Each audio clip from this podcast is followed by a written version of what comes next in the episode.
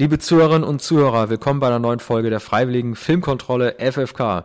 Wir sind wieder zurück und in dieser Folge widmen wir uns einem Film, der ins Kino kommt, nämlich Dune von Denis Villeneuve, als auch einem Film, der seine Erstausstrahlung auf Netflix hat, der Doku Schumacher. Ja, an dieser Stelle einen kleinen Gruß an unseren Hörer Wolfgang. Wolfgang, wir hatten ja auf Facebook uns geschrieben. Ich habe dir gesagt, Mann mit dem goldenen Colt käme als nächstes. Nun haben wir uns ja doch umentschieden, aufgrund des aktuellen Anlasses, wir können den Wüstenplaneten als auch Schumi da nicht ganz außen vor lassen. Aber als nächstes kommt dann garantiert der Colt. So, vielleicht fangen wir mal an mit dem Wüstenplaneten Denis Villeneuve, der äh, seit dem heutigen Donnerstag im Kino läuft. Äh, viele sagen ja, könnte das der Film sein, der das Kino rettet. Ne, es ist neben James Bond die wahrscheinlich meist erwartete äh, Produktion des Jahres, sollte eigentlich schon ähm, letztes Jahr anlaufen wurde dann mehrfach verschoben, weil man unbedingt ein Kino äh, zeigen wollte, bis sich HBO, äh, bis sich dann, ähm, ist nicht HBO Max, wer war das nochmal? Naja, auf jeden Fall, die Produktionsfirma hat dann auf jeden Fall so durchgesetzt, dass der in den USA parallel zum Kinostart auch 31 Tage im Pay-TV auf HBO Max zu sehen sein wird. Villeneuve hat sich darüber sehr aufgeregt, kann man aber nicht ändern. In Deutschland äh, kommt er dafür ganz normal ins äh, Kino und äh, ist dementsprechend Dementsprechend muss Denis Villeneuve einfach auch verschiedene Lasten schultern. Ne? Er soll also nicht nur das Kino retten, er soll auch endlich diesem äh, Frank Herbert Epos, das von David Lynch 84 schon umgesetzt wurde, später kam noch eine unerträgliche Fantasy-Serie, endlich gerecht werden. Gilt jetzt einer der überragenden Sci-Fi-Romane überhaupt, vor allen Dingen wegen seiner Botschaft. Ich sage ja immer, äh, gute Science-Fiction-Romane erzählen uns davon, was den Menschen droht, wenn sie ihre Art zu leben nicht ändern und die Umwelt nicht bewahren. Das zeigt dieser Film. Er zeigt, wie Kolonialisten auf einen fremden Planeten einfallen, eine indigene Bevölkerung drohen auszurotten, das Spice, die sogenannte Droge, das, das Halluzinogen, äh, abernten wollen und damit auch den Lebensraum der Ureinwohner dort bedrohen. Es ist also auch ein Film, der im, in der Ära des Klimawandels sehr aktuell ist, denn es geht ja darum halt, wie ein, wie sich äh, durch die Veränderung von Flora und Fauna eines Planeten halt äh, durch die Aneignung dessen diesen Lebensraum dann sozusagen halt ein neues System entstehen soll. So. Also, ähm, aber jetzt genug geschwasselt, fahren wir mal gleich irgendwie jetzt äh, zum Film an. Ähm, die wichtigste oder, Frage ist ja. Oder, ja, ja lass, lass, lass, lass mich jetzt. War schon etwas, wieder ein Schwadronier, ja, ja erzähl. Nee, nee, hm? Das darfst du hm? gleich, denn ich hm? konnte den Film noch nicht sehen. Du hast ja eine Pressevorführung ja. wenige Tage jetzt vor dem Kinostart äh, wahrscheinlich geschaut, oder? Der hm. Film lief gerade in Venedig, wurde da ja. vorgeführt äh, mit äh, Villeneuve anwesend, Stellan Skarsgård, und Josh Brolin die Hauptrollen spielen, neben vielen anderen Darstellern mhm. in kleinen Rollen. Ähm, die Frage ist natürlich, wie verhält sich dieser Film zu David Lynchs Film von 1984? Exakt. Wie gelungen ist dieser Film? Welche Breitenwirkung hat er? Ist er verständlicher, als man behauptet von Lynchs Film? Das will ich auf jeden Fall äh, damals niemals, ja. Ja, äh, also niemand verstanden genau. hat. Das ist ja das, was eigentlich, du hast völlig recht. Das ist das, was alle wissen wollen. Ähm, ist er so gut, ist er besser, ist er schlechter als David Lynch und wird er dem Roman gerecht? Also, ich bin ein bisschen vorbelastet, weil ich ja den, den ersten Film von Lynch sehr gut finde. Der ist irgendwie auf seine charmante Art, ist er sehr hysterisch und psychedelisch, es geht um Traumsequenzen und so weiter. Ich sage, dieser Villeneuve-Film, Dune, ist nicht gut. Er ist genauso langweilig wie sein Trailer. Der Trailer hat ja schon die Highlights übrigens auch Lynch fast eins zu eins übernommen, hat bereits schon gezeigt. Und er ist irgendwie so von so einer Ernsthaftigkeit, die mich auch äh, daran zweifeln lässt, wer sich dafür eigentlich interessieren äh, soll. Ich hatte äh, äh, Lutz, falls du das hörst, wir saßen in der Pressevorführung nebeneinander, Lutz Göllner, nenn dich jetzt mal so, mit jeder weiß, wer es gesagt hat, du hast auch zu mir gesagt, sag mal, wer soll sich das denn eigentlich angucken? Ne?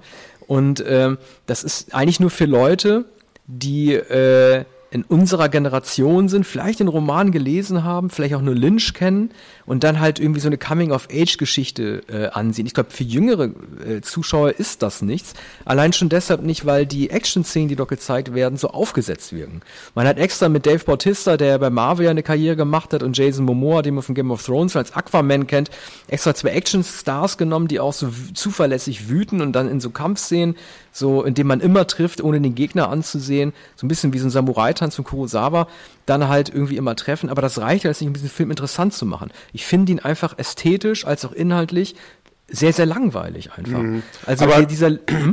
Ich äh, will etwas einwenden, dass ich ja. nur von Stellan Skarsgård weiß, der mhm. sich in Venedig geäußert hat zu dem Film und der äh, an, an mindestens an mindestens zwei Stellen des Interviews Folgendes sagen. Erstens, diesen Roman hat jemand geschrieben, äh, der offenbar jahrelang recherchiert hat äh, über folgende Angelegenheiten. Er hat Machiavelli gelesen, also das gilt für den Autor des äh, Dune-Romans.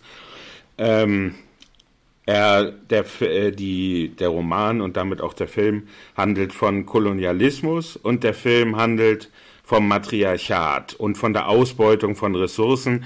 Also so gesehen sind es natürlich alles aktuelle Topoi, die da verhandelt werden, wenn man Stellan Skarsgård folgt. Ähm, wie, wie schätzt du das ein, da du den Film jetzt gesehen hast? Ja, also äh, die ganzen Themen, ne, die Pflege des Lebensraums, die Ausbeutung der Ressourcen, meinetwegen auch das Matriarchat, das ist alles natürlich evident in dem Stoff, aber das wird nicht besonders herausgearbeitet. Mhm. Ähm, also ich finde zum Beispiel, ne, also sowohl Lynch als auch ähm, Villeneuve haben sie das Bild des edlen Wilden äh, inszeniert, ne? also das ist äh, des Eingeborenen, der eigentlich äh, die edleren Motive hat als die Kolonialisten. Gleichzeitig inszeniert er äh, die, die Atreides-Leute, die da landen, also vor allem Paul Atreides ähm, äh, als so, so ein White Savior, ne? als vorgeblich Klügerer der fremden Kultur, der den Eingeborenen mal zeigt, wo der Hammer hängt und wie die sich aus ihrer Notlage befreien können. Und die, das ist, die, äh, hm? Entschuldige, die Frauen ja. sind zählen zu den Eingeborenen sozusagen. Nein, nein, also es nein. gibt die sogenannte Sekte der Bene Gesserit. Ah, das sind äh, mhm. hell, hellseherische äh, Frauen, zu der auch Pauls Mutter gehört, ja. die sich äh, aus Machtstreben mit äh, den mächtigsten Häusern der Galaxis, in diesem Fall sind das die Atreides, verbünden, mhm. damit aus der gemeinsamen Zeugung halt ein sehr potentes Wesen entsteht, nämlich Paul Atreides, der halt äh, der sogenannte Quisa Zaderak, der, äh, der, die, der die Leute halt dann irgendwie äh, zur totalen Machterfüllung dann irgendwie strebt. Und das ist Aber, Kyle McLachlan in Lynch-Film?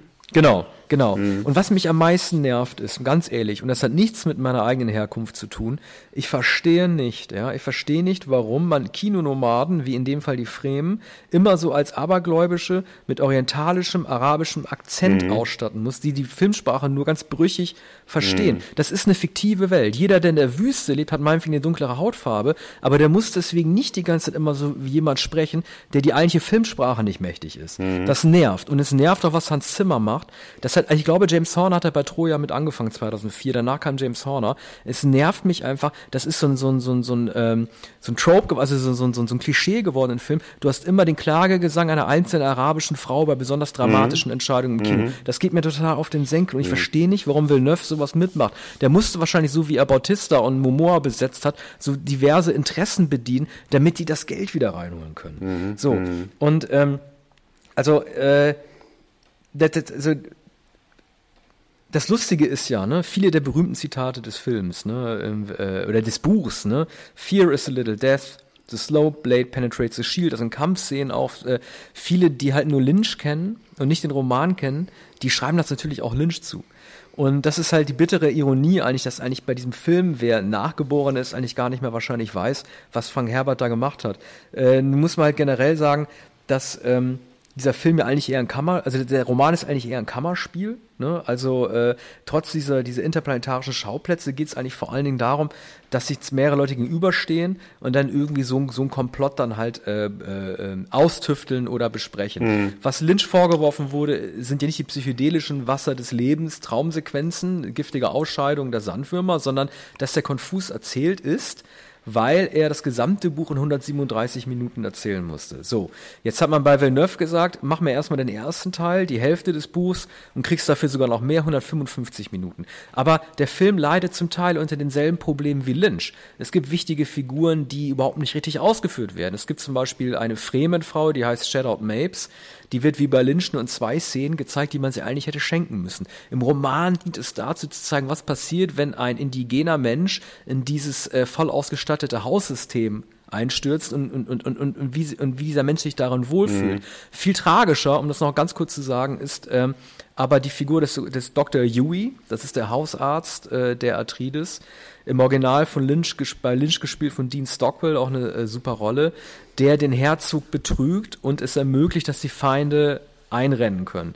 Wir haben, gibt also den Feind in den eigenen Reihen. So, die Motive von ihm werden klar rausgestellt. Das ist eine Sympathie, äh, das ist ein Sympathieträger, der um seine Frau äh, zu retten, halt den Herzog betrügt. Wenn du allerdings bei Villeneuve diesem Menschen, diesem Schauspieler nur drei Szenen gibst, in dem du ihn nicht mit Charakter ausstattest, sondern nur im Hintergrund stehen lässt, dann ist das Ausmaß und das Drama dieses Kompletts überhaupt nicht virulent. Dann kann das irgendjemand gewesen sein, der den betrügt. Mhm. Und von daher ist das Drama, dass du den eigenen Leuten nicht mehr trauen kannst, das kommt da überhaupt nicht mehr richtig zur Sprache. Und das ist richtig, richtig bitter, dass Villeneuve, der so viel Zeit gehabt hat in seinem Film, es nicht geschafft hat, äh, äh, die Figuren so komplett auszustatten und stattdessen Jason Momoa nur damit er Leute zusammenschlagen kann, in den Vordergrund zu stellen.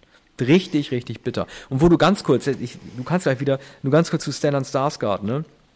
Auch der, man sieht ihn nur dreimal, also der Antagonist, Wladimir Hakon, man sieht ihn nur dreimal und äh, man erkennt seine Motive nicht.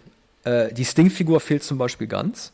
Äh, man erkennt äh, Wladimir Hakons äh, Motive nicht.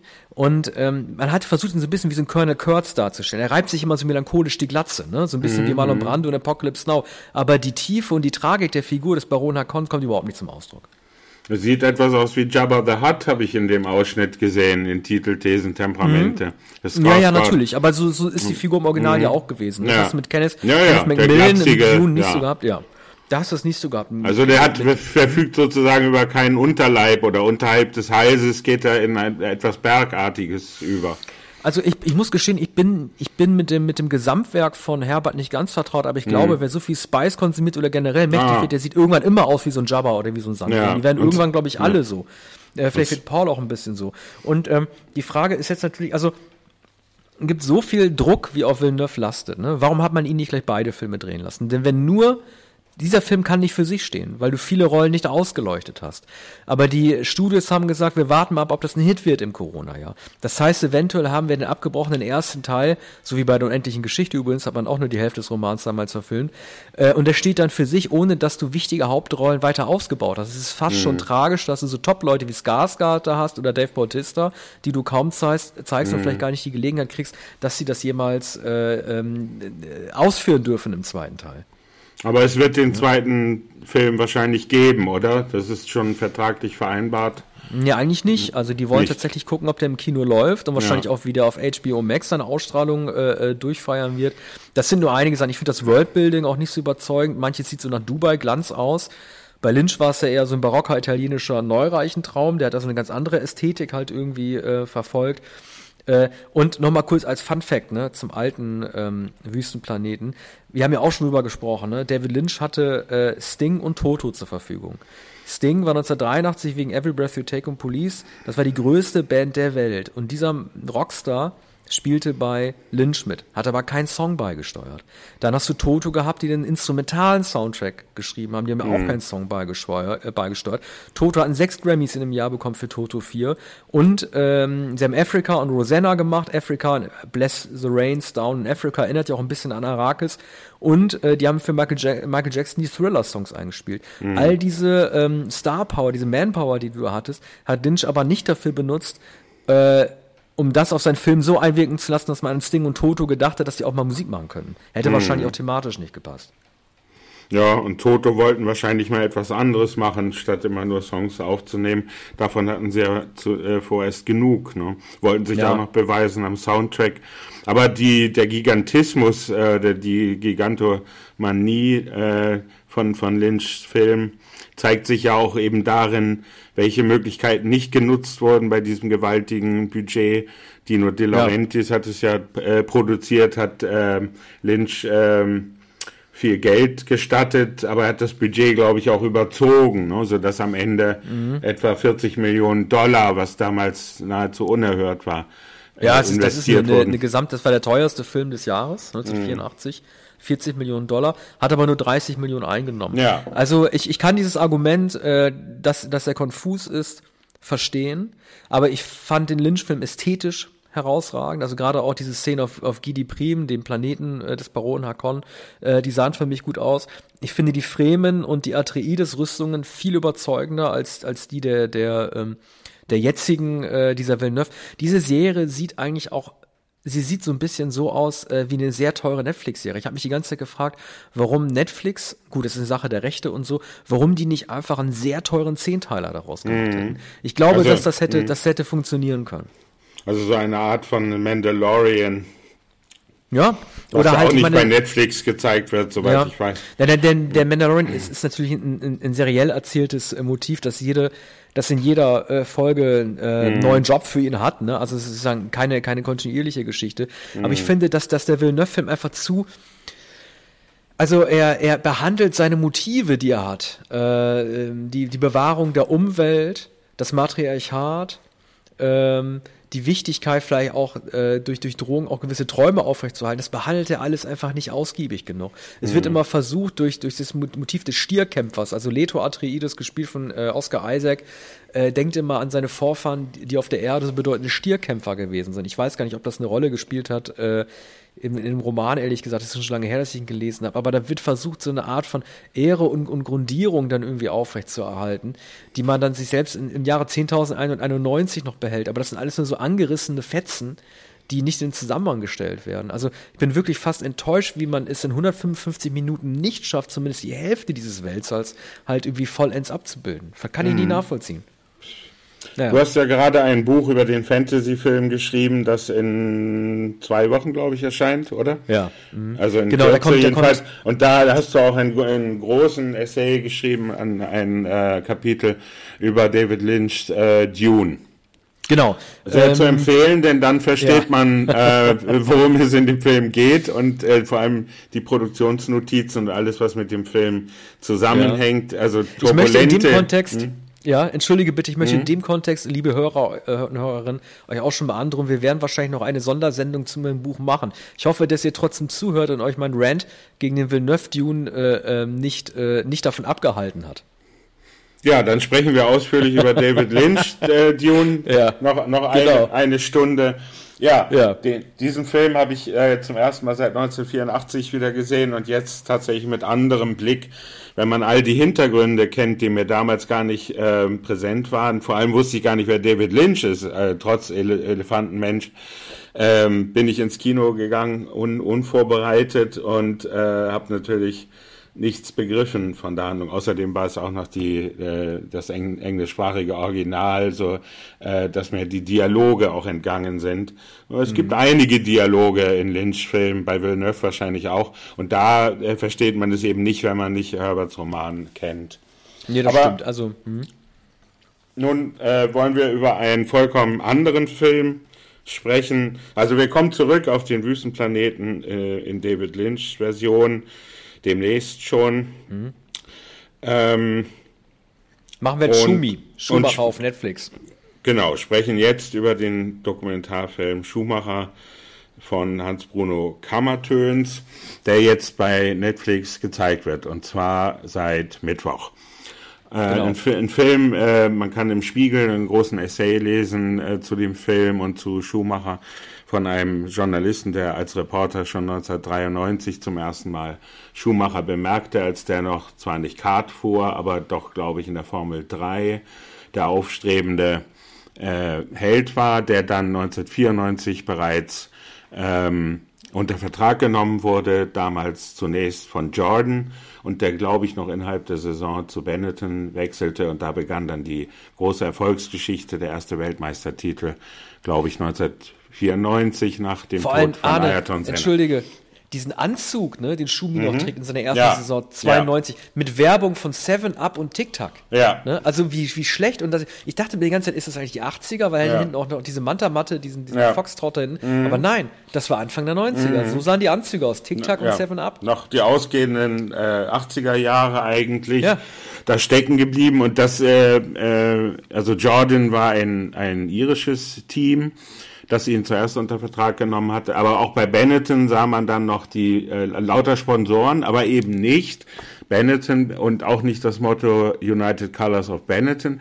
Das äh, war dann, glaube ich, 1995, ein Jahr später auf den Rennanzügen, mhm. als der Schumacher bereits Weltmeister war, als dann andere Sponsoren kamen und als Schumacher abermals Weltmeister wurde mit äh, Benetton und dann äh, zu Ferrari ging. Also er hatte lauter Angebote auch von McLaren, Mercedes ähm, und hat sich natürlich dann für, äh, für Ferrari entschieden, die eine lange, lange Strecke der Erfolglosigkeit hatten, etwa 20, nahezu 20 Jahre oder 15 Jahre, eigentlich seit der Zeit von Niki Lauda.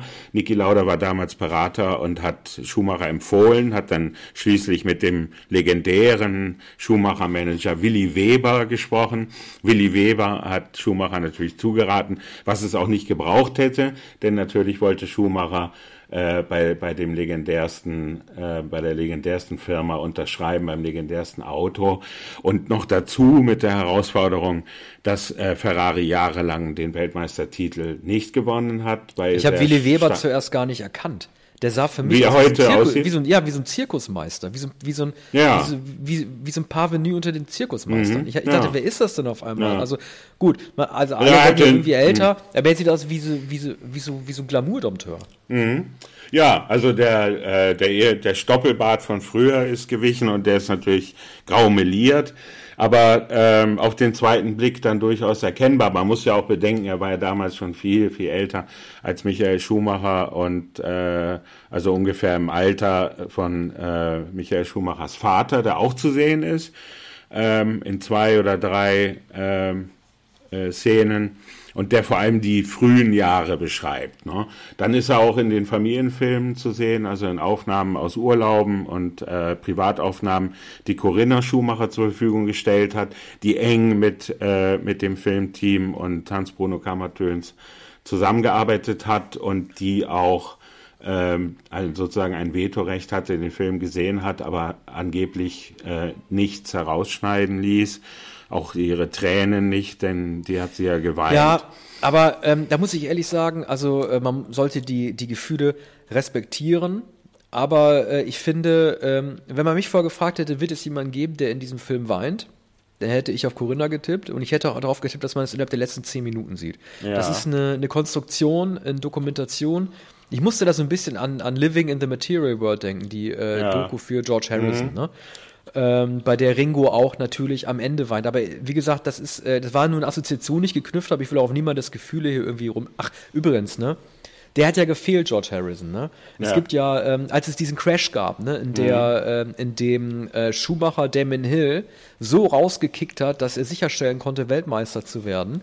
Gab also es ja 95, ja, genau, am Ende 95. der Saison 95. Ja. Mhm. Da gab es ja eine, ähm, da gab es so eine so Reporter-Treffen nochmal irgendwie, ähm, Damon Hill, also nach dem Rennen, wo Reporter auf ihn zugerannt sind. Und da hat man im Hintergrund George Harrison ja. reden hören, der ja großer Formel-1-Fan gewesen ist. Der war da nämlich auch. Mhm. Und der hatte, er hatte noch diesen nasalen, schnatterigen, diesen gänseartigen Tonfall, den du auch im Studio mit John Lennon immer hörst. Dieses, also wirklich ganz freche britische. Ja. Und der hat dann immer so reingerufen. Meinte, ja, das ist ja die typische äh, German Sportsmanship, auf die man sich verlassen kann. Mhm. So, so, zynisch, ne? Das ist halt bedeutet, ja, wenn die Engl Engländer sich mit Deutschen anlegen, dann hauen die Deutschen einen irgendwie raus, was ja im Sport ja, ja. tatsächlich nur Mythos ist und äh, nicht wirklich. Elfmeterschießen beim Fußball Deutschland gegen England. Ja, aber ja, das sind ja Sachen, da wird ja auch nicht gefaked. Ja. Aber der wird ja nicht nein. gefaked. Also er hat nein, ja sozusagen äh, vorgeworfen, dass es typisch sei dass, dass er ihn rausgeworfen hat. Wobei natürlich, das ist interessant an der Doku ist ja auch, wenn man David Coulthard hört, wenn man ja. Damon Hill hört, jeder vertritt seine Perspektive.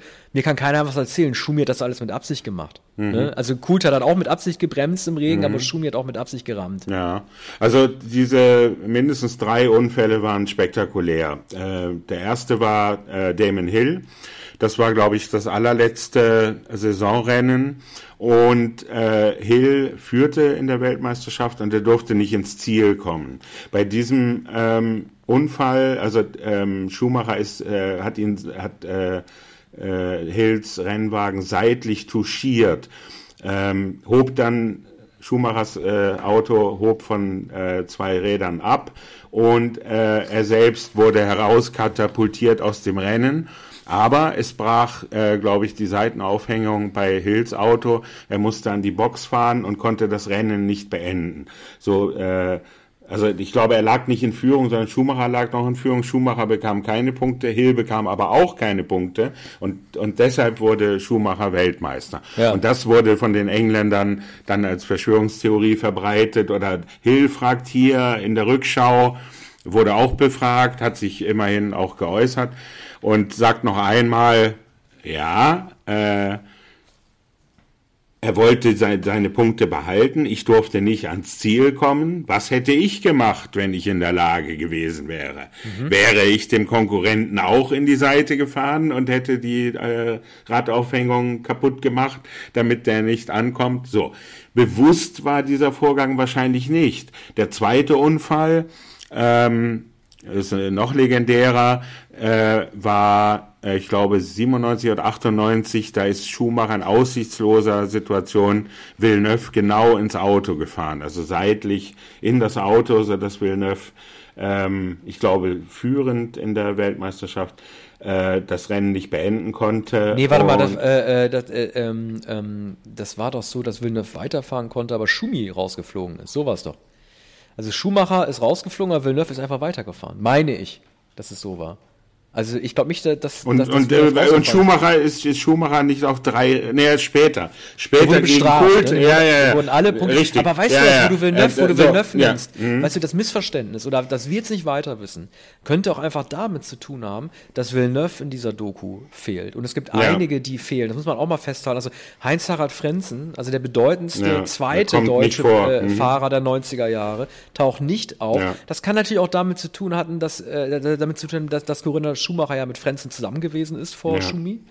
Und äh, da merkt man natürlich schon, dass es halt irgendwie eine gewisse Art von Direktive gibt, wen man daran und irgendwie nicht. Vielleicht wollte Frenzen auch nicht sprechen. Ja, der wollte sich sicher nicht dazu äußern. Bei, ja, beide, ja, die beiden haben sich nicht, die beiden haben sich nicht gut verstanden in so, der Zeit, da ja, Frenzen gut. noch gefahren ist. Frenzen ist noch einige Jahre gefahren, aber nicht so lange wie Schumacher.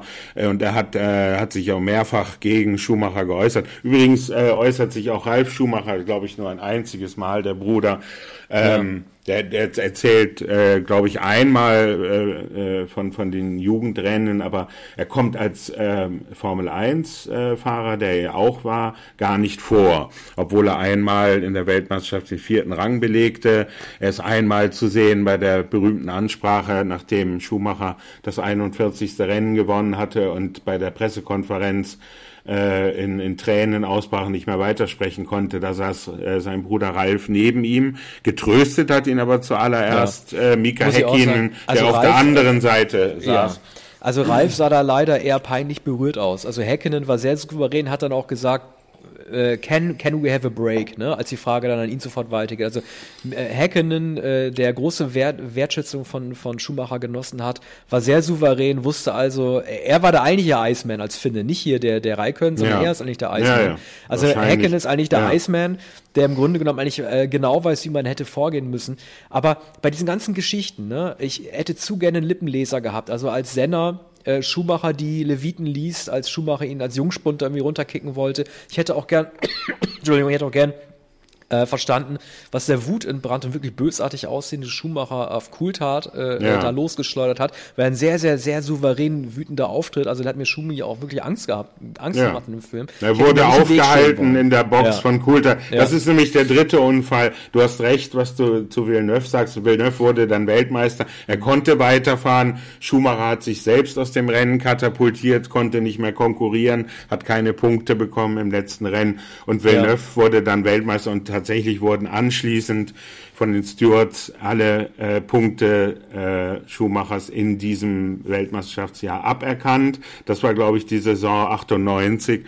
Und ähm, äh, da gab es allmählich Zweifel, sogar bei Ferrari, ob Schumacher der richtige Fahrer war, zumal er 99 die Weltmeisterschaft auch nicht für sich entscheiden konnte. Ich glaube, 99 war der Unfall in genau, Silverstone, der, der, genau, der Beinbruch. Bein. Und äh, das hat ihn, hat ihn äh, äh, viele Rennen gekostet, bevor er dann gegen Ende der Saison weiterfahren konnte. Aber längst war Mika Häkkinen Weltmeister.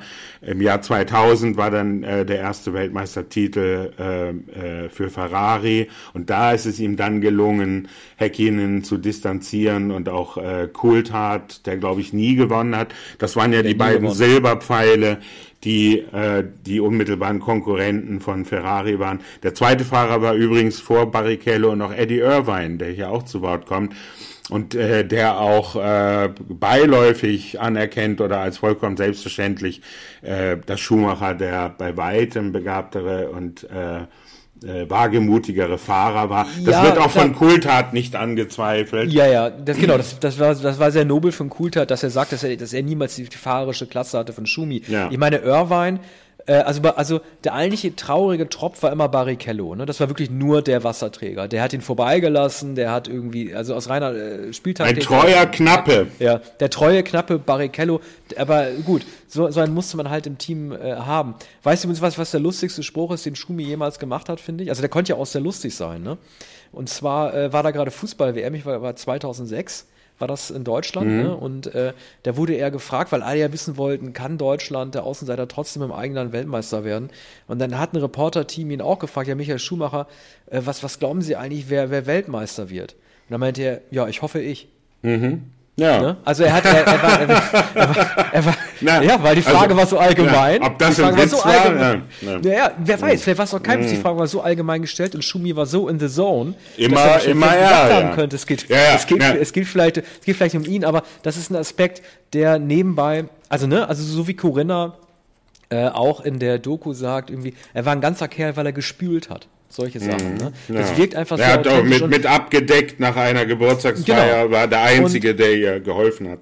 Dann gibt es diese Szene, als äh, sie, das ist so montiert, so ein bisschen wie, wie Adrian in den Rocky-Filmen, wenn Rocky gewinnt oder verliert, mhm. wie sie sich erstmal durch die Menge kämpfen muss, um, um ihm, ja. ihm, zu gratulieren. Sie ist ja der wichtigste Mensch in seinem Leben. Ne? Alle Techniker und Ross Brown, alle stehen um Schumi rum und halten, jubeln ihn hoch und recken ihn in die Höhe, aber so die Liebe seines Lebens, die kommt dann erst später so durch. Ne? Das haben die irgendwie relativ gut, gut montiert mhm. in dem Film. Ja. Und ich muss auch sagen, ja. Hm? Wenn, wenn Schumacher einen Freund hatte, äh, neben der immerhin äh, von Respekt äh, gezeichneten äh, Verbindung mit Häkkinen, dann war es doch Kulthart, mit dem er auch bei, bei Feiern auch gesungen hat, Geburtstagsfeiern und dergleichen. Kulthart sagt aber, naja, der, dieser Kämpfer und der uneinsichtige und, und widerborstige, vollkommen egozentrische Fahrer Schumacher war vollkommen anders als der Privatmann, äh, den er abseits äh, der Rennstrecke erlebt hat. Und, und er sagt, nach diesem Unfall, bei dem Schumacher immerhin in das Auto von Coulthard, der bereits äh, eine Runde zurück war, der also nur noch überholt werden musste. Schumacher lag in Führung und er wollte an Coulthard vorbeifahren. Es war Regenwetter, die, das Wasser äh, spritzte. Ähm, so, es war un, unklare Sicht, aber Coulthard ist ganz rechts an der Strecke gefahren und nach einer Kurve wollte Schumacher ihn überholen. Nun ist die Lesart, ich glaube auch von Jean Todt, dem ähm, äh, Teamleiter von Ferrari, äh, oder von Ross Braun, dem Ingenieur von Ferrari, da muss der Coulthard abgebremst haben, was man eigentlich nicht macht, wenn man nur überrundet wird. Und, und, und dann ist Schumacher, der sehr nah an ihm dran war, in dessen Hinterachse gefahren und dabei brach äh, auf der äh, vorderen Seite ein Rad ab und Schumi fuhr, glaube ich, auf drei Rädern weiter ja, ja. und schaffte, es, schaffte ja. es noch in die Box. Und daraufhin der wutentbrannte Ausbruch und später hat, äh, hat, äh, hat Coulthard im Trailer mit Schumacher gesprochen und sagte, na gut, meinen Anteil habe ich, hab ich gesagt, ich habe ge hab gebremst, das ist mein Anteil aber du musst doch auch einsehen, dass du so draufgängerisch gefahren bist. Äh, du machst doch auch Fehler. Und dann habe Schumacher äh, etwas überlegt und dann gesagt, nicht, dass ich mich daran erinnern könnte. Ja. Aber ähm, nur mit der Haltung kommt, kommt man ja auch weiter. Ne? Also du musst dich da so blöd wie es klingt, irgendwie so, so egoistisch durchboxen. Natürlich kann man immer sagen, es ist wie in der normalen Straßenverkehrsordnung, wer hinten drauf fährt, hat juristisch immer Schuld. Das hast du im Straßenverkehr ja auch. Ja. So wurde da ja auch argumentiert, zu sagen, sorry, egal ob gebremst wurde oder nicht, wenn Schumi ja. drauf fährt, dann war er einfach es zu Es war eine Überrundung, er hätte ja. natürlich auch etwas weiter vorbeifahren nur, können, trotz nur kann man halt ja. Man kann halt so nicht wirklich argumentieren, wenn es um Rennsport geht, bei dem andere Gesetze gel gelten als in der Straßenverkehrsordnung. Ne?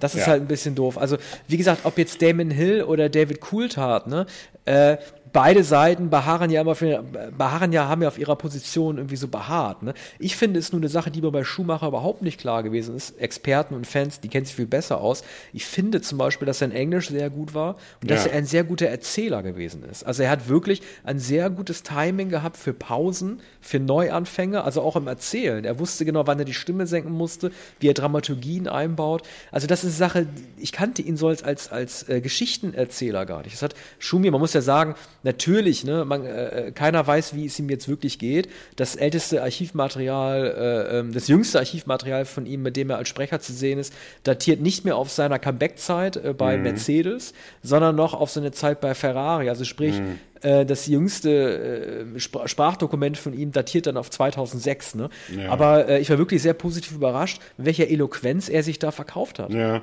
na, er hat schon als 22-Jähriger natürlich lernen müssen, wie man in Pressekonferenzen sich äußert, wie man sich gegenüber Sponsoren darstellt und so weiter. Es ist natürlich ja, aber viele Fußballer kriegen es ja, ja, bis heute nicht. Nein, nein, nein. Fußballer, das, die reden ja in Stanzen oder wie PR-Manager ihnen das gesagt haben. Ja. Also, er also, redet halt ohne, ohne Willi Weber Einfluss, habe ich das Gefühl.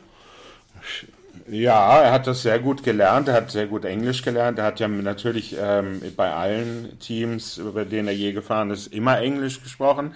Mit ähm, entweder Engländer, mit Italiener, mit Franzosen. Ross Braun, ja, glaube ich, äh, Brite oder Ire.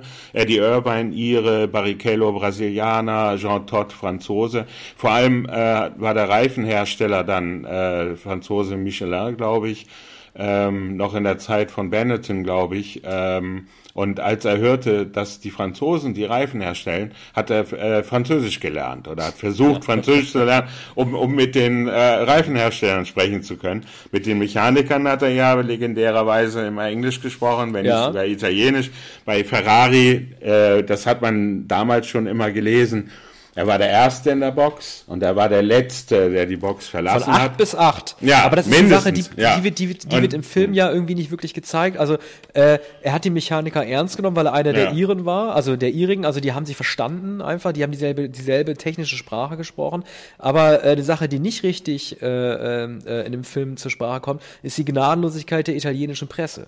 Ja. Also äh, die, waren, die haben sich mit dem kühlen Deutschen, wie sie natürlich mal, äh, den Teutonen, wie sie natürlich mal bezeichnet haben, nicht in jedem jedem Fall immer angefreundet. Die, haben, die waren sehr ungeduldig. Die haben auch gefragt, jetzt ist er schon seit drei Jahren bei, bei uns. Entweder ja. kickt er sich selber raus oder baut den Unfall oder bricht sich das Bein. Wieso läuft das nichts? Und die haben ja. auch mit ihm gefremdelt. Ne? Ja, er hatte noch immer nicht gewonnen bis 2000. Ja. Und dann gab, gab es keinen Halten mehr. Und von da an war er akzeptiert, aber natürlich eher als der, der den Triumph gebracht hat, denn als wie auch immer Mensch oder italienischer Held. Er war der deutsche Held, nicht der italienische.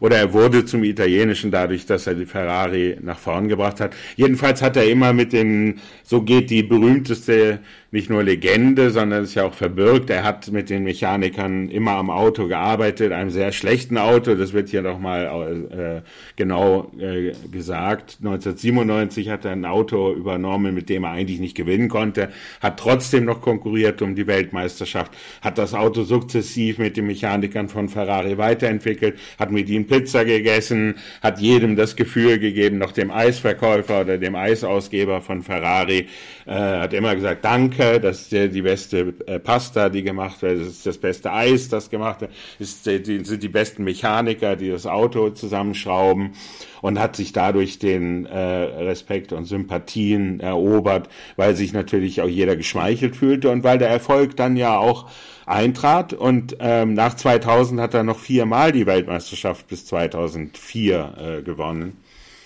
Fünfmal. Also nach dem Fünfmal, ja, also nach, Folge. nach 2000 ja. noch äh, zum, für, genau, insgesamt weißt du, fünfmal ja, in Folge. Wenn man mhm. über den Status ähm, nachdenkt, den Schumacher in der Formel 1 Geschichte hat. Jetzt fällt mir blöderweise, ausgehend jetzt fällt mir blöderweise der Name nicht ein des jetzigen Gewinners, der, der auch siebenmal gewonnen hat. Wie heißt er noch, der Brite? Ham Hamilton. Hamilton, genau. Hamilton. Das Problem Lewis ist, Hamilton. Beim, Lewis, Lewis Hamilton, genau. Das Problem ist, weißt du, beim Tennis, ne? Oder beim Fußball. Da kannst du sehr wohl definieren, wer der Beste aller Zeiten ist, weil äh, der, der Körperbau des Menschen, die Athletik und die Physis des Menschen ja immer gleich bleibt. Du kannst schon meinetwegen sagen, Federer war der bessere Athlet als meinetwegen Sampras, unabhängig davon, dass Schläger, äh, Schlägermaterial sich verbessert hat.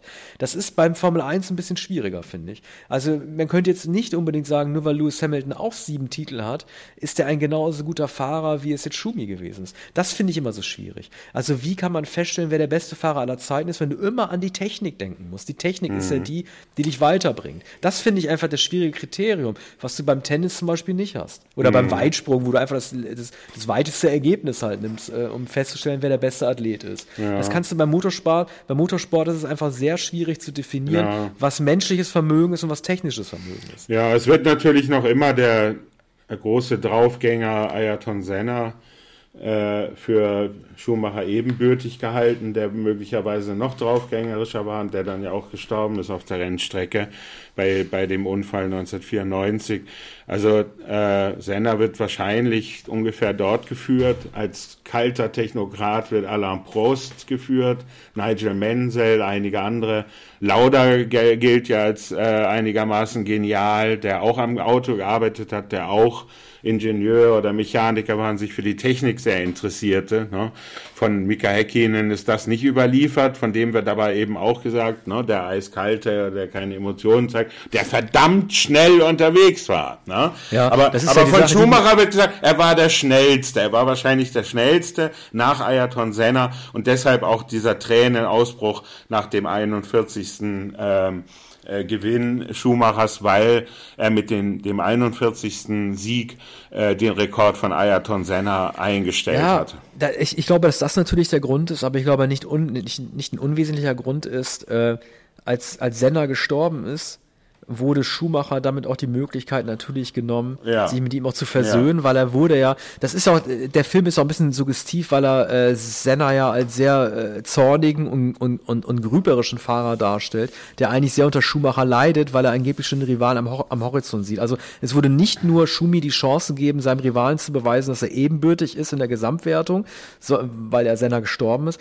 sondern es wurde ihm ja auch die Möglichkeit gegeben, dass die beiden sich wieder vertragen, weil er kriegt ja die Standpauke von Senna, ne? also es war auch das wahrscheinlich das, wahrscheinlich das letzte Mal, dass man überhaupt so eine Standpauke im Fernsehen auf derartigem Niveau ja, gesehen hat. Also Senna ermahnte ihn nach einem Rennen ja. oder nahm ihn ins Gebet. Und auch da. Richtig, ähm, Sag mal, wen ja. hat den Senna, wen hat den Senna eigentlich nochmal äh, geohrfeigt? Das war Prost. Äh, Pro, äh, ja, Prost, ne? ich glaube Oder? Prost. Genau, ja, dem hat er die Ohrfeige gegeben. Ja, Aber weißt du, das ist also für mich war ja der bewegendste Moment der Dokumentation, als man Mick Schumacher äh, gezeigt hat, wie er gesagt hat, dass er alles dafür geben würde, würde alles dafür mhm. eintauschen, wenn äh, klar werden würde, dass verstanden wird, dass er in die Fußstapfen seines Vaters mhm. treten will und, und er würde alles dafür geben, wenn einfach klar wird, wie er versucht, ihn zu beerben. Ne? Und das mhm. wird halt irgendwie, ne? also das ist halt einfach auch sehr traurig. Der Sohn macht dasselbe wie du, mhm. aber du kriegst, kannst es vielleicht nicht mehr richtig mitbekommen, denn es wird ja auch nicht klar erzählt, in welchem Geisteszustand Michael Schumacher jetzt mhm. einfach ist. Ja. Ja, also Corinna äußert sich dahingehend, äh, also sie korrigiert dann immer wieder die Vergangenheitsform ins Präsens und noch ist, ne? Ja. aber er ist noch er da, ist noch da und das gibt uns Kraft. So. Ja. Und, äh, und, und Mick sagt, äh, sein Vater war sein Held. Wenn der den ja. Raum betrat, haben alle geschwiegen und Mick selbst hat auch geschwiegen. Sein Held hat, hat den Raum betreten und er, er wollte immer so werden äh, wie sein Vater. Oder wahrscheinlich wollte er, war damals 13 Jahre alt, im Ende, 19, äh, Ende 2013, als der Un Skiunfall passierte.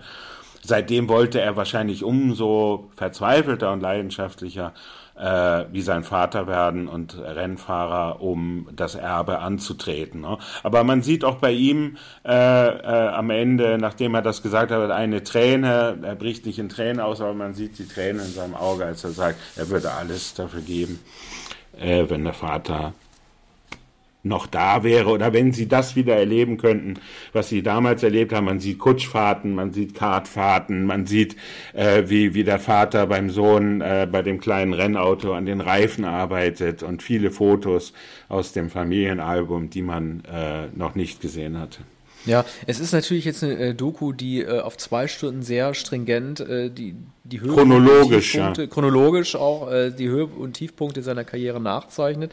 Nun ist es halt so, äh, ohne jetzt irgendwie so ähm, das zu, das irgendwie äh, äh, skandalisieren zu wollen, ist natürlich schon so, dass äh, die Meisters natürlich gucken, weil man nicht wissen will, wann er das erste Mal den ersten Titel geholt hat oder warum er bei Mercedes das Comeback nicht wirklich geschafft hat, sondern man will, man muss halt einfach auch sagen, auch tatsächlich äh, wissen, wie seine Familie mit der jetzigen Situation umgeht. Und wahrscheinlich noch deutlicher hätte man wahrscheinlich wissen wollen, äh, wie sein ja. Zustand jetzt eigentlich genau ja. ist. Da kommt man, das, ja. ist ein, das ist ein Elephant in the Room, um den man nicht drum rumkommt, sich zu fragen, halt, okay, die Benetton äh, Renault-Story kennen wir, Jean Todt ist auch dabei und so, äh, Damon Hill, äh, die mhm. Rivalität, aber was ist denn jetzt eigentlich mit ihm? Ja. Und das müssen die nicht beantworten, das war wahrscheinlich auch nie Ziel des Films, mhm. aber es ist natürlich der Grund, warum die meisten in die Wirklichkeit reingucken. Mhm.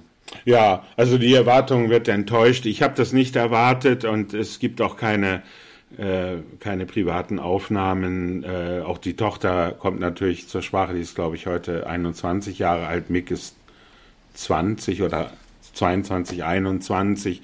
Mick ist ja gerade in diesem Jahr äh, fährt die erste Saison bei der Formel 1, meistens 17. oder 18. noch im hinteren Bereich. Aber er hat diesen Einstieg äh, geschafft und ist in, so in die Stapfen seines Vaters getreten. Was man eben nicht erwarten kann, ist, dass das Anwesen gezeigt wird, außer in frühen Aufnahmen, ähm, dass äh, etwa gezeigt äh, wird, ähm, wie, wie sie da leben. Und natürlich wird äh, Schumacher nicht gezeigt. Es ist ja sehr wahrscheinlich, dass er sehr gut gepflegt wird. Äh, Corinna sagt an einer Stelle, äh, wir therapieren ihn, er wird therapiert, bekommt eine bestmögliche Pflege und es werden wahrscheinlich äh, kleine Übungen gemacht, äh, die der Kognition dienen. Also, dass man annehmen kann, dass er schemenhaft die Familie wahrnimmt. Das ist ja oft so bei komatösen Menschen, dass man annehmen kann, dass sie etwas merken, dass sie etwas spüren, etwas hören, äh, sich aber nicht äh, artikulieren können, ne? dass man nicht genau weiß, ob sie etwas mitbekommen, weil sie nicht sprechen können. Ne? Ja. Und äh, also, das, das ist ja immer problematisch bei der Frage, ob, ob Menschen, die sehr lange schon im Koma liegen, äh, ob, ob, äh, ob das äh, menschenwürdig ist und ob sie ähm, äh, noch eine Wahrnehmung haben von dem, was um sie herum passiert.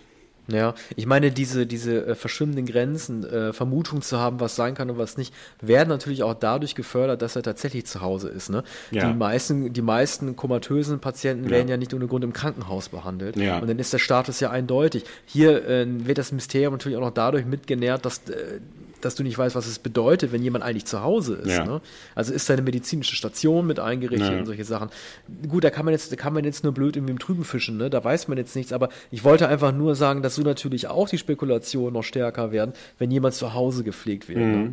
Aber es ist natürlich sehr wahrscheinlich, ich habe das äh, in den ersten Jahren mehrfach gelesen, wenn auch nur als Spekulation, aber äh, da ist sicher eine medizinische Station eingebaut. Alle medizinischen Apparate sind in dem äh, großen Haus und äh, ist ja wie eine Intensivstation wahrscheinlich ausgerüstet mit äh, Schwestern und rund um die Uhr Betreuung. Ne? Ja. Also man, man will ja, man will ja da nicht äh, wohlfeil sagen, dass natürlich ähm, viele hundert Millionen äh, Euro vorhanden sind bei der Familie. Aber äh, das ist ja sehr ist ja schön, dass da all das Geld äh, jetzt genutzt wird. Dafür. Ja, absolut. Ja, ähm, ich würde sagen, dann haben wir es für heute.